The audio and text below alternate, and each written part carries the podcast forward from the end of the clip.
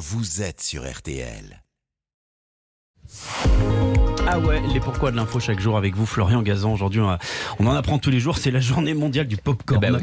Et à cette occasion, vous allez nous raconter pourquoi le popcorn a longtemps été interdit dans les salles de cinéma. Quelle belle époque. Oui, ce qui peut sembler étonnant, hein, vu qu'aujourd'hui cinéma rime avec euh, popcorn, comme football rime avec bière ou Gérard Larcher avec euh, cholestérol. Et pourtant, quand les premières salles de cinéma aux États-Unis ont ouvert au début du XXe siècle, eh ben oui, il était banni. Mais carrément banni. Oui, il y avait des panneaux à l'entrée qui stipulaient cette interdiction. Les employés des cinémas allaient même jusqu'à fouiller les spectateurs pour vérifier qu'ils ne faisaient pas entrer du popcorn en douce dans la salle. Et comment ça se fait? Ben, c'est la faute de l'invention révolutionnaire de Charles Crater, un confiseur de- dans l'Illinois en 1893, un chariot ambulant qui permet de le préparer dans la rue en faisant cuire des grains de maïs à la vapeur. Ça a l'air de rien comme ça, mais ça va populariser le popcorn, inventé au passage il y a plus de 7000 ans au Pérou, euh, des fouilles archéologiques faisant foi. Et en quoi c'est un problème pour les salles de cinéma? Eh ben, les, les propriétaires des premières salles de cinéma, en fait, souvent d'anciens théâtres, veulent en faire des endroits chics, avec rideaux et sièges en velours pour attirer une clientèle aisée. Donc le popcorn et son image populaire, voire euh, vulgaire,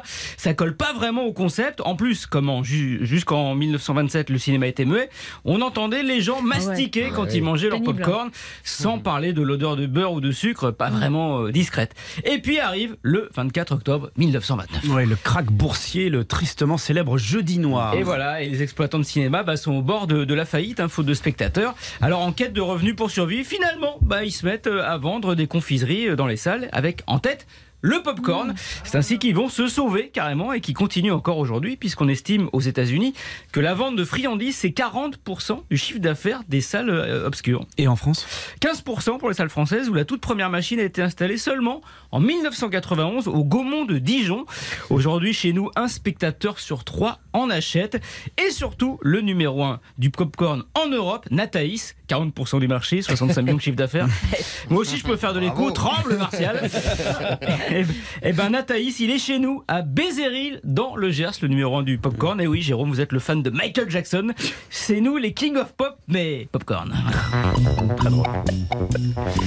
En tout cas, c'est agaçant le popcorn. Il y en a toujours qui traînent partout dans les salles de cinéma. colle Je à sais pas ce que font ouais. les gens avec leur, leur sachet de popcorn. Merci Florian. Ils savent pas, bah, ils savent pas viser la bouche, quoi. RTL.